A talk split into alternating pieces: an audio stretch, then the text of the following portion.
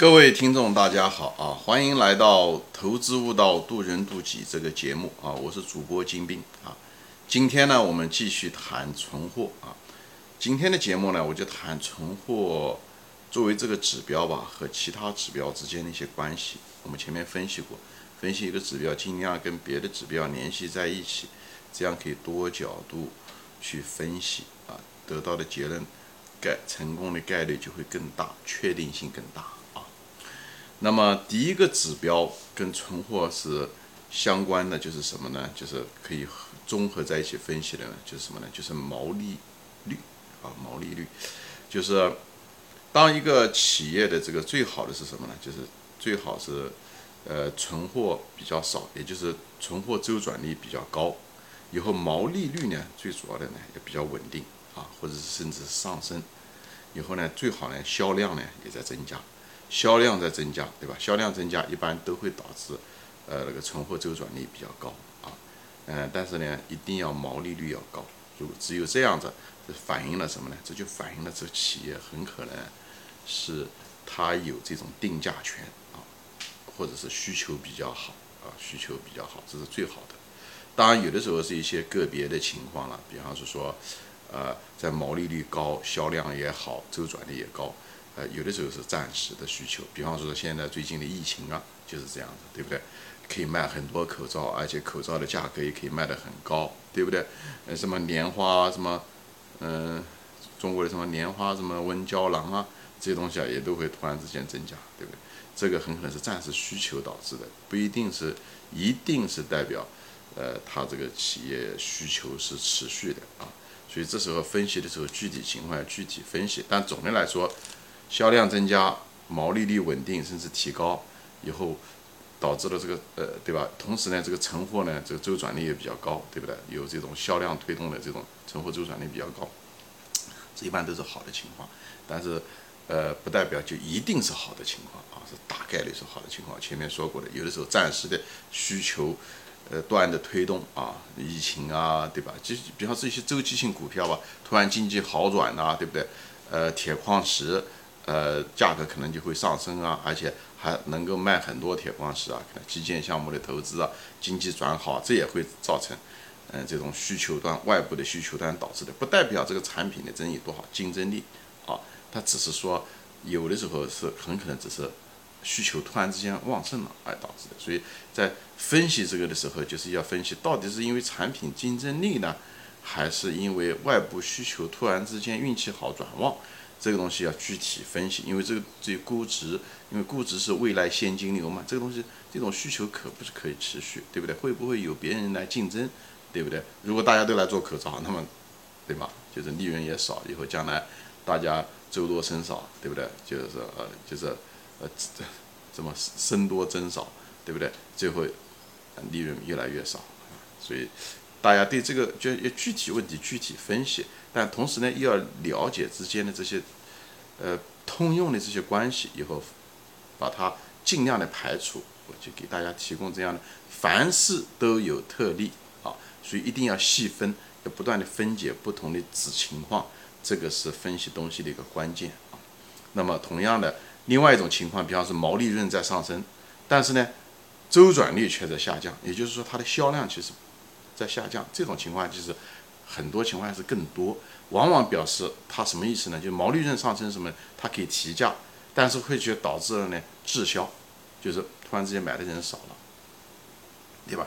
这个有个特例，就是就是一个典型的例子，就是中国的那个东阿阿胶就是这样，对不对？它一不断的不断的提价，但是它提价的过程中的时候，它就造成了嗯那个销量少。销量少导致了它这个呃存货周转率就是就比较低，所以呃东阿阿胶后来股票涨不上去，跟这个也有关系，好吧？所以所以存货你可以跟销量要跟毛利率啊两几个结合在一起看，来分析企业的这个经营状况啊，它的需经营有没有恶化，有没有提高，有没有可持续性啊？另外呢，存货跟另外一个主要的指标是在一起呢，就是跟应收账款啊在一起。因为我们知道，这个存货和应收账款都是流动资产的两个主要的形式，对不对？我们也讲过这个现金的这种循环流动方式，对不对？现金、存货，最后卖完货以后变成应收，对不对？所以呢，这个存货现金在以存就是应收账款的回收时间和存货的周转天数这两个组成了这个呃现金流的这个总的天数，对吧？所以呢，有的时候存货虽然周转低了，但是应收账款却变得高了，是什么原因呢？往往是因为这企业把仓库的货拿出来，虽然没有大的需求，但是他把它压货给渠道。啊，或者是做一些关联交易，把人为的把这些东西推出去以后，说是他的营业收入，但这种营业收入很可能是个很不健康的营业收入，因为是个应收账款的形式出现，呃，硬塞给别人，这个人家卖掉卖不掉都不好说，还搞得不好，最后还是坏账，所以这都会带来很多的风险，而且也没有拿到钱，所以有的时候你不能只是看存货这个呃周转天数，你还得看应收账款的周转天数啊。有的时候存货周转天数减少了，那应收账款是天数如果增加的话，那这这种呃存货的减少的并不健康，所以你要把两个加在一起的时候，这就是所谓的现金流的天数周转天数，这个可能更健康，所以呃要小心那些企业把东西玩那种从左口袋放到右口袋啊这种游戏啊，把货物虚假的做成销量的，嗯。这种不健康的这种指标，所以，嗯，你把存货的是不是增加和周转天数，一定要跟应收账款这两个东西要联系在一起的，好吧？所以，这个就是另外一种指标，你需要联系在一起看的。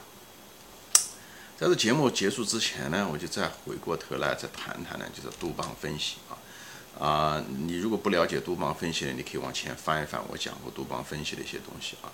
杜邦分析就是说。一个企业对吧？靠三种挣钱，一种是利润对吧？你可以利润率比较高挣钱，对不对？靠高利润啊。你如果利润不行，你可以通过规模，也就是周转率薄利多销，对不对？可以做。还有一个就是杠杆，对吧？借钱来增加杠杆。我们现在主要就谈这两个东西啊，一个是靠利润率啊，利润的厚薄，还有一个就是规模，也就是这些东西。那么。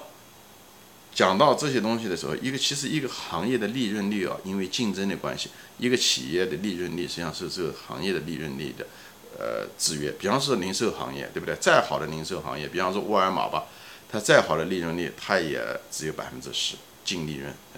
那么再差的呃那个制药行业，高利润行业，对不对？它再差的那个企业，它很可能这个毛利率可能也呃净利率可能净利润率可能有百分之三十。所以呢，就是利润率的好坏，其实是这个行业决定的啊。所以在这方面，其实是管理层其实是没有太大的空间。你可以通过节省成本啊、费用啊，可以一定的提高，但是那个范围也是有限的。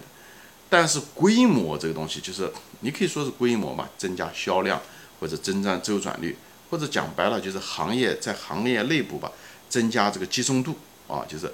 这个你吃了别人的市场份额，对不对？你可以不断的把市场占有，从小规模的，比方说二十年前的时候，啤酒行业可能就是个比较散的一个呃集集中度，对不对？那么通过二十年的整合，那么青岛啤酒还有什么燕京啤酒，嗯，这几家大的已经占了这个市场的份额的可能百分之八十了啊。所以这时候的时候，它的集中度就变高了啊，变高了。所以你要看这个企业分析的时候，呃，那么这个存货的这个周转率跟这个呃，这作为一个资产的周转率，是在杜邦分析中一个非常重要的，就是看你的这个规模的大小和管理的周转的次数和频率，这直接涉及到最后这企业的净资产收益率。好，最后在这里就说一下，但而提高那个周转率。跟企业的这个管理层的质量很有关系。你前面说过，这管理层要好，他就比较能够统筹，把产购销这一条线都能把它做得很好啊，天衣无缝，效率更高，更优化。所以在这地方都会显示出来，所以它也能够反映着管理层的一种能力啊。另外，嗯，管理的好，它可以在市场上产品也有竞争力的时候，它在市场上就可以通过呃。周转率和规模来给企业挣钱，薄利多销啊。好，我今天呢就是就是把这些存货啊跟其他之间的指标啊，毛利润啊、销量啊、应收账款啊，呃，给大家就是理理之间的这个关系和顺序，同时这个存货跟资产周转率以及资产周转率跟杜邦分析中的这个周转率，对吧？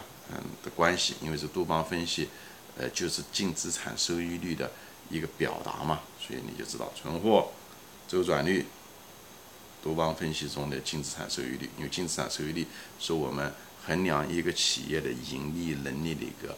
很重要的一个指标啊，你把这东西分析分析，大家没事应该自己去去想去琢磨之间的关系。嗯，我说这些东西只是给一个大家一个提醒和一个启示吧。最主要的是要要真正的你要看懂以后要消化进去，头脑里面不断的转，以后分析各种企业。以后我会讲更多的案例来说明这些东西啊。但是师傅领进门，就是修行还得靠个人。好，今天就说到这里，欢迎大家转发，我们下次再见。